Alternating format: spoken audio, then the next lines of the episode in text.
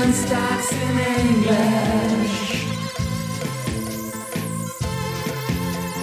Austrian stocks in English. Listen, this the whole thing on. Yeah, welcome to Austrian Stocks in English, presented by Palfinger, the English spoken weekly summary for the Austrian stock market, positioned every Sunday in the mostly German language podcast Audio zitiert die in die Podcasts Wiener Börse, Sport, Musik and mehr.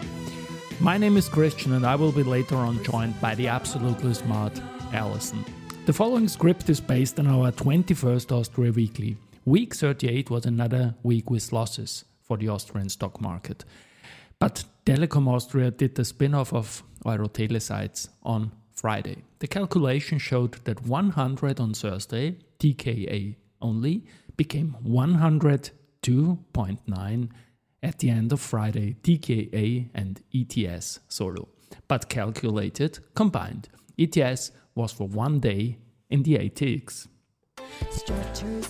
And structured products are my best friends. Raiffeisen won the 17th Certificate Awards Austria for the first time under the new brand Raiffeisen Certificates. The institute was a 16 time former champion under the brand Raiffeisen Centrobank. ZFA, wow, I want you.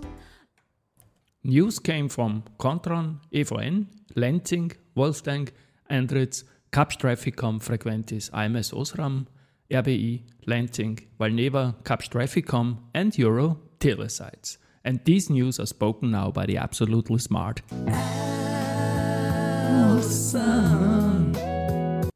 Thank you, Christian, for calling me absolutely smart. And these were the news of week 38. Monday, Kontron. Kontron has announced the acquisition of Ultimate, a Romanian company for urban and urban mobility solutions. Ultimate generated revenues of 19.6 million euros and an EBITDA of 1.8 million euros in 2022. The purchase price is 11.64 million euros. According to Kontron, this acquisition is another addition to TH fast-growing high-margin segment Software Plus Solutions and further strengthens the transportation business. Kontron, weekly performance, minus 5.36%. EVN, the Management Board of Utility Company EVN has decided to commence a structured bidder process for WTE Wasser Technik GmbH, which represents EVN's international project business as reported in its environmental segment. The structured bidder process is aimed at identifying investors who will fully acquire WTE and support its future development while EVN intends to continue to focus on its core business in the energy sector.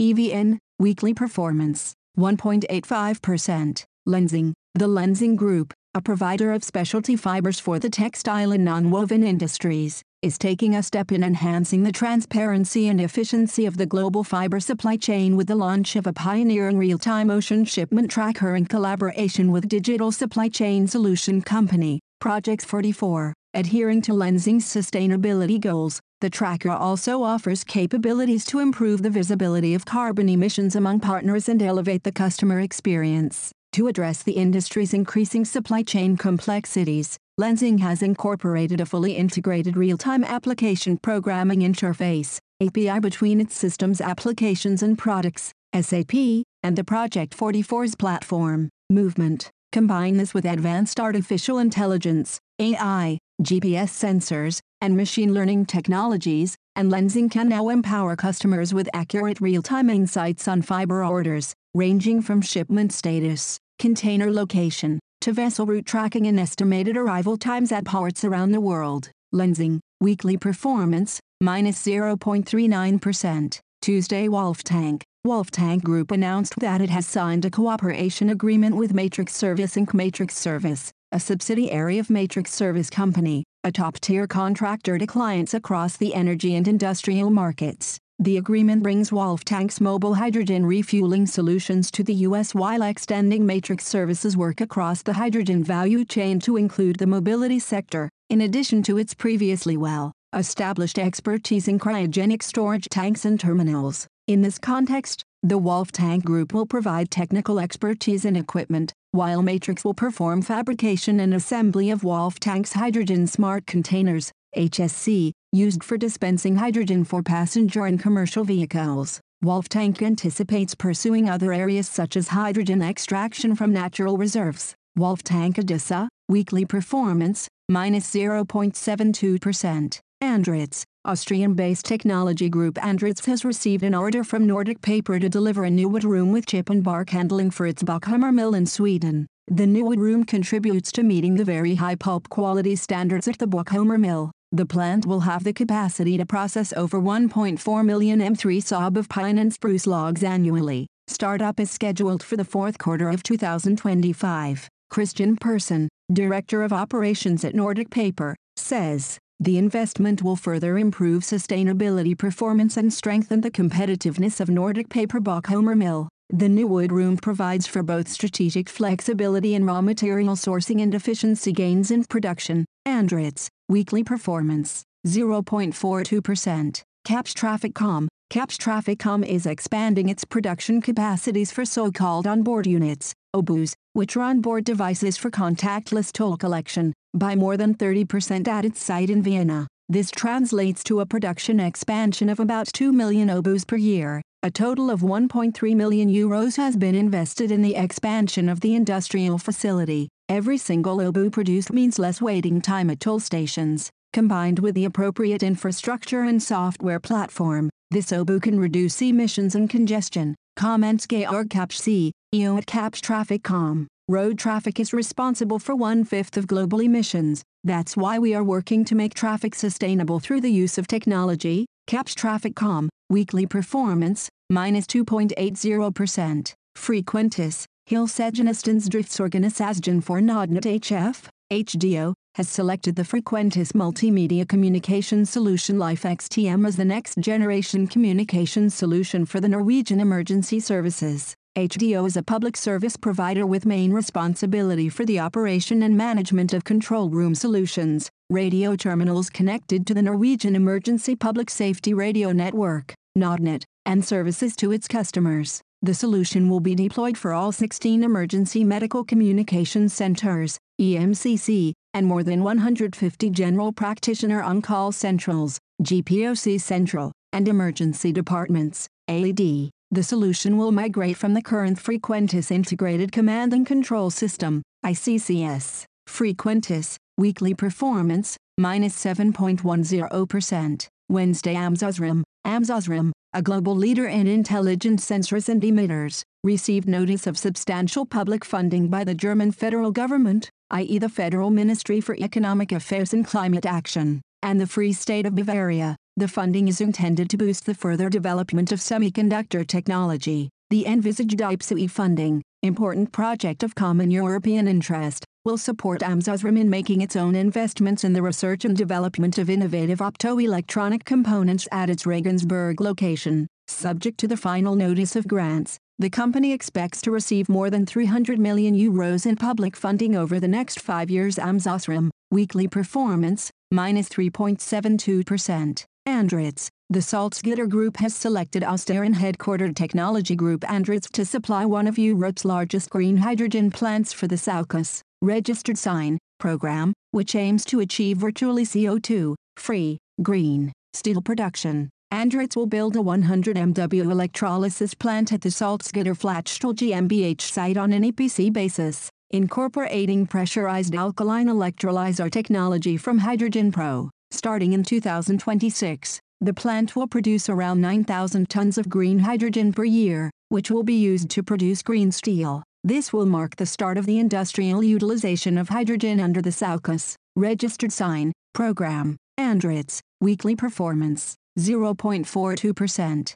RBI, Raiffeisen Bank International AG, RBI has securitized a loan portfolio worth 1.85 billion euros. The portfolio consists of corporate loans mainly in Germany, Slovakia and Austria. In this synthetic securitization, the portfolio was split into a senior, a mezzanine and a junior risk position. The credit risk of the mezzanine tranche was assumed by an international institutional investor. RBI retains the credit risk of the junior and senior tranches. Thanks to this securitization structure, the transaction has no impact on customer relations. At group level, the transaction will strengthen the Common Equity Tier 1 ratio by approximately 11 basis points. RBI, weekly performance, minus 0.61%. Thursday Lenzing, the Lenzing Group, an Austrian-based world-leading provider of specialty cellulose fibers for the textile and nonwoven industries, has received certification from the internationally recognized EU Ecolabel for its fibers at the Indonesian site. This means that Lenzing fibers produced in Purwakarta, PT, South Pacific Viscose, meet high environmental standards. The product portfolio thus expands and qualifies for the production of Lenzing TM Ecovero TM brand fibers for textiles and Veocel TM brand fibers for non-woven applications. By switching its previous production capacities to specialty viscose, Lenzing is in a better position to serve the strongly growing demand for environmentally friendly viscose fibers. Lenzing, weekly performance, minus 0.39%. Valneva, Valneva SE, a specialty vaccine company, reported a lower loss for the first half of the year compared to the same period last year. The company also confirmed its revenue guidance for the full year. Valneva's total revenues were 73.7 million euros in the first half of 2023 compared to 93.2 million euros in the first half of 2022, a decrease of 20.9%. The decrease was related to non-recurring revenues recorded in the prior year related to the company's COVID-19 program.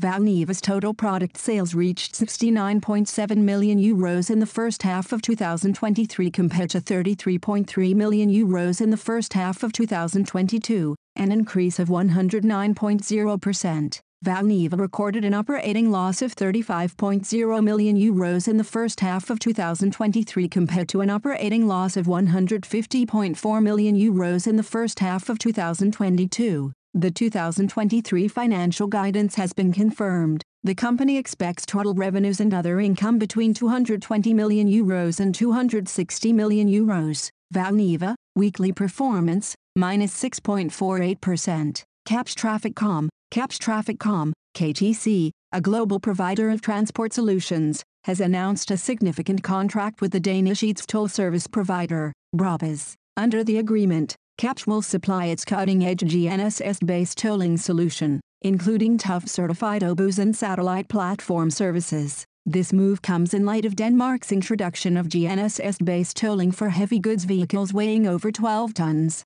As the scheme unfolds from January 1, 2025, it will span all primary Danish roadways and the low-emission zones, LEZs, throughout the country. Kapsch TrafficCom, weekly performance, minus 2.80%. Friday Eurotele shares of Eurotele AG are newly listed in the prime market of Vienna Stock Exchange under the symbol EDS, ISIN, at 0000 ETS 9. The listing was preceded by a spin-off and transfer of Telekom Austria AG's radio tower business to Eurotele AG. Telekom Austria shareholders receive one additional share in Eurotele AG for every four shares held. We are the only European telecommunications company to be spun off from a parent company and incorporated as a new tower company, and we entered the prime market on our first day of operations, says Eurotele CEO Ivo Ivanovski. Eurotele AG, Weekly performance 0%.